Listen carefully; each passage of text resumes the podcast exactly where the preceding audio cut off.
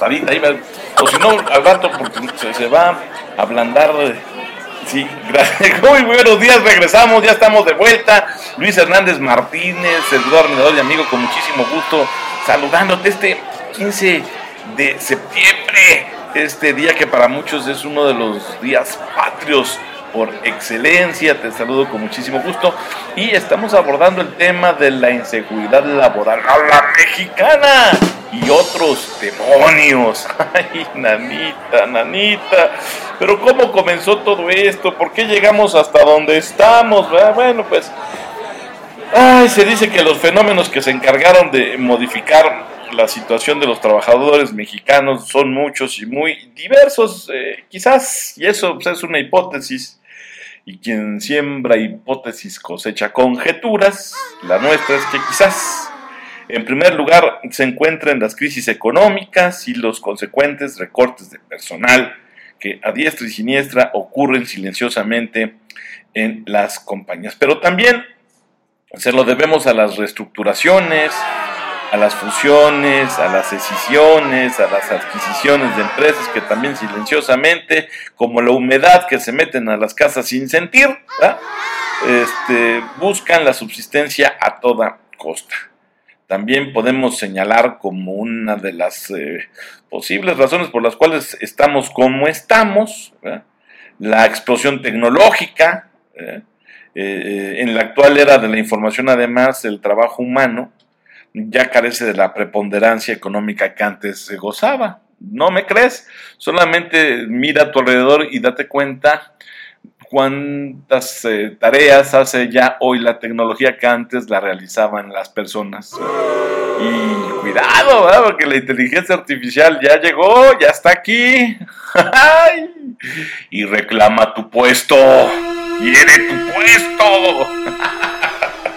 Entonces, bueno, computadoras, internet, correo electrónico, el, de voz, el chat GTP y en general toda la familia de inteligencias artificiales, entre otras herramientas, subrayo lo de herramientas, repito herramientas, pero bueno, esas herramientas, ah, como quitan empleos, pues sustituyen la labor antes realizada por personas de carne y hueso. Por otra parte, en el afán de mantenerse en la cima y ser más competitivas, las organizaciones, las empresas buscan la máxima eficiencia posible, eliminan los gastos superfluos, desaparecen puestos, despiden al personal innecesario, lo que esto signifique, para la consecución de sus fines ofrecen pocas oportunidades de crecimiento y en muchos casos ninguna garantía de continuidad en el trabajo. Y olvídate ya de la contratación selectiva, que ahora les ha dado por tener una contratación modo eh, minion, los quieren igualitos. Uy, prohibido pensar, prohibido expresarse. No, no, no, tráeme a mi legión de minions, para que todos sean igualitos. Y este, y no olvídate si ya tienes pasada edad, ¿no? Si ya tienes cierta edad, y que por cierto cada vez es este el umbral de edad contratable cada vez es menor. Ya una persona de 45 años antes decía, Dios, ahora cómo le hago para emplearme, ¿no? Para contratarme. Pues ahora ya los de 40 ya empiezan a hacerse las mismas preguntas. Y cuidado, chamacos de 35, ¿eh? también ya empiezan a oler a viejo según los nuevos parámetros organizacionales. Que alta dirección, te pido que ya corrijas eso, ya lo detengas. Está volviéndose un absurdo, ¿no?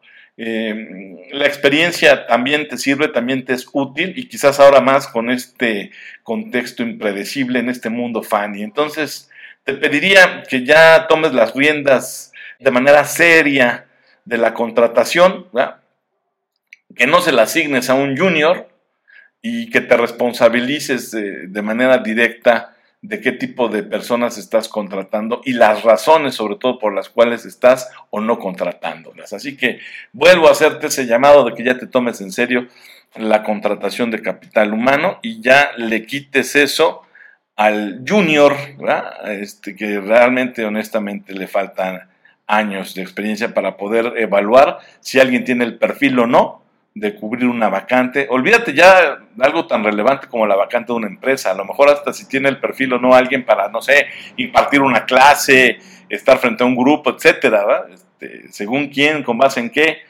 tómate ya las cosas en serio y, retoma la dirección prudente de la contratación de personal. Fíjate, ese es otro tema interesante, ¿vale? La contratación prudente. Bueno, ya, total, pues, esto que ya, ya, ya te platiqué, que no ofrece ninguna garantía de continuidad en el trabajo, son algunas de las cosas por las cuales, pues, la gente está enfrentando la inseguridad laboral y otros demonios, ¿no? Este, sin duda, la pérdida del trabajo o la falta de este genera reacciones emocionales y psicológicas muy importantes. De entrada, disminuye la autoestima, se pierde la confianza y crece la inseguridad en todos los sentidos. Porque si además mm, la gente que se queda eh, frente a la inseguridad laboral tiene una familia, tiene compromisos como el pagar una casa, colegios, etcétera, pues olvídate, le, llueve sobre, sobre mojado. Por supuesto, el impacto es eh, mucho mayor cuando la búsqueda de un nuevo empleo empieza a prolongarse. Este, pasa un mes, no hay trabajo, no encuentra nada, pasan tres meses, no encuentra nada, pasa seis meses, no encuentra nada, Dios santo, llevo un año en el... Em, en la informalidad y todavía no encuentro nada. Sí, este, empieza esto a hacer mella, como ya te lo dije, en, en, pues en la emoción, en la autoestima de, las personas, ¿no? Empieza a tener eh, reacciones emocionales, psicológicas importantes en su comportamiento, en el cómo se incluso interacciona con otras personas, ¿no? Pero no solo las personas desempleadas experimentan estos sentimientos, por eso nosotros le, titulamos este programa de la inseguridad laboral a la mexicana y otros demonios, porque no solo los desempleados experimentan los sentimientos que ya te platiqué, aquellos que tienen trabajo también enfrentan una serie de situaciones de alta tensión, ¿eh? específicamente las derivadas de la transformación del escenario laboral como cuáles pues, sobresalen la pérdida del sentido de protección por parte de la empresa, ¿no? ven cómo van desapareciendo ciertas prestaciones, la hostilidad imperante en el lugar de trabajo. Ahora también hay una hostilidad eh, disfrazada de lo políticamente correcto, ¿eh? por eso nosotros estamos en contra de esa, em, eh, ¿cómo llamarle?, manera de comportarse, esa corriente, esa forma de ser, lo políticamente correcto a veces este, encierra o esconde actitudes pasivo-agresivas. ¿eh? Así que bueno, tú empresa si practicas lo políticamente correcto al interior de tu empresa, también ya elimina esa payasada, ¿verdad? hay que decirlo con todas sus letras, eh, porque en realidad lo que, lo que esconde es una hostilidad hacia tus colaboradores y esta hostilidad eh, va de manera silenciosa imperando en tu lugar de trabajo. También otra de, las cosas que, provocan sentimientos como los que ya hemos eh, platicado, pero para la gente que tiene un empleo o un trabajo, está la competencia desmedida, ¿no? las bajas expectativas con respecto al futuro y la necesidad constante de siempre tener en la mente que debe esforzarse 100, 200%, ¿no? Para mantener un determinado nivel de vida. Entonces, ay, caray, también para esta gente moverse en un escenario donde todo es temporal, uff, uff, tampoco creas tú que este, la tienen fácil, ¿no? Date cuenta, alta dirección, cómo entonces, caray, tienes que hacer algo para que, por ejemplo, si tú estás en condiciones de mejorar toda tu cadena de proveeduría, pues empieces también por incorporar una política donde eh, facilite el ingreso de esa cadena de proveeduría a eh, profesionistas independientes, a micro, pequeños empresarios, para que puedas tú también incentivar de manera contundente y decidida la vida de muchas eh, personas. Acuérdate que el arete el éxito y la virtud, como se veía eh, desde la Grecia antigua, es ese carácter, esa fuerza, ese poder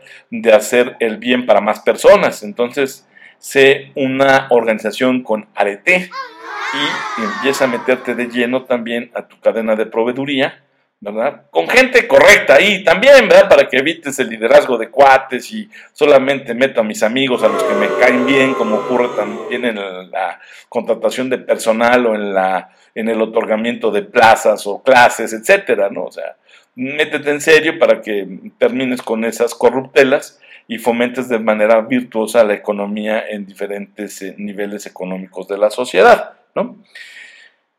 Eso es una recomendación, ya después te hablaremos al respecto en otro programa. Total que pues, de cara al nuevo contexto, ¿no? el primer impulso consciente que se tiene para tratar de enfrentar estos eh, demonios y esta inseguridad laboral por parte de los trabajadores es el de prolongar las jornadas eh, laborales y trabajar cada vez más eh, duro con el impacto que esto pueda tener a su calidad de vida, por supuesto, ¿no? Este, de ahí que resulte primordial optimizar el tiempo, este, posponer el descanso, mantener la sangre fría, incluso aceptar la falta de reconocimiento con tal de no perder el trabajo.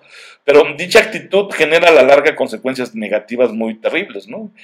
Tienes al, trabajador, al colaborador ya eh, ahogado de fatiga, de estrés, depresión, alejamiento de la familia, enajenación y luego ya también hasta enfermedades psicosomáticas. ¿eh? Cuidado, que incluso en México eso no, no es correcto, toda vez que el artículo 123 constitucional y la misma ley federal del trabajo hablan de la importancia del trabajo digno o decente. Incluso tenemos una NOM, la 035, que te exige que construyas ambientes laborales favorables a la persona. Entonces, alta dirección ya hay mecanismos, eh, eh, leyes que te pueden, si no lo haces a la primera por las buenas, a la segunda con toda la fuerza de la ley. Te estoy avisando, no digas que lo ignorabas. Y aunque digas que lo ignorabas, acuérdate que el desconocimiento de una ley no te exime de su cumplimiento, entonces Juan te llamas, ¿verdad? Este, así que ponte las pilas y eh, ayuda a que tus colaboradores tampoco estén padeciendo pues el impacto brutal que el momento Fanny tiene para la mayoría de las personas, mayoría de las organizaciones y concretamente incluidos todos tus trabajadores. ¿eh? Entonces aquí te estamos hablando de cómo enfrentar la inseguridad laboral a la mexicana y otros demonios, pero este, nuestra labor termina hasta donde estamos nosotros capacitados para advertirte que si tienes esta situación, estás actuando mal y que ya puedes tener incluso hasta consecuencias jurídicas. Entonces, cualquier cambio general, además tenlo en mente habitualmente, cierta resistencia aparecerá, ¿no? O sea, cualquier cambio que tú hagas, por lo general, eh, provocará cierta resistencia. Pero esto es al, al, al principio, solo es al inicio, porque no es fácil adaptarse a circunstancias desconocidas, ¿no? Este, mucho menos cuando resultan incómodas y a veces los cambios duelen, la mayoría de las veces. Pero la transformación también trae consigo grandes alternativas de crecimiento. Así que tú no dudes en cambiar si estás en el error, si estás incurriendo en algunas de las cosas que aquí ya te estamos mencionando, no dudes en transformarte porque al mediano y largo plazo. Vas a eh, tener grandes alternativas de crecimiento. En el caso concreto del que estamos hablando, en lo laboral, eh, esta situación, si aceptas cambiar, te va a abrir la puerta a infinidad de posibilidades de desarrollo, que por supuesto va a tener una gran incidencia en el crecimiento profesional de tus colaboradores, que además tú, por ese cambio, por haberlo impulsado, merecerás aprovechar, ¿no? Tendrás el privilegio de aprovechar cómo es que tú, al despertar lo positivo, lo, lo virtuoso de tu gente al entender, caray, que en lugar de aprovecharte de este momento de fragilidad eh, en el que estamos todos inmersos, te mueves con virtud para, te repito, eh, poner énfasis en un rediseño de tu cadena de proveedores o de tu sistema de proveeduría, de contratación, y te vuelcas realmente a aprovechar el talento de la gente, de tus colaboradores potenciales y de tus posibles proveedores sin discriminación ninguna, porque además, si no lo sabías también, la constitución te prohíbe la discriminación y eso te obliga a que actúes al interior de tu empresa también, ¿eh? No me salgas con que una cosa es la ley y otra cosa es la búsqueda de tu eficiencia o eficacia, porque te, te diría un contundentemente estás equivocado. no, no, no, no hay por donde tú puedas escabullirte. Así que, bueno, atiende a esto que te estamos nosotros mencionando, porque al hacerlo, sin ninguna duda, te lo firmo, te lo garantizo, vas a encontrar también grandes resultados y, y por supuesto una expectativa de crecimiento impresionante para ti y todos tus grupos de interés. Regresamos.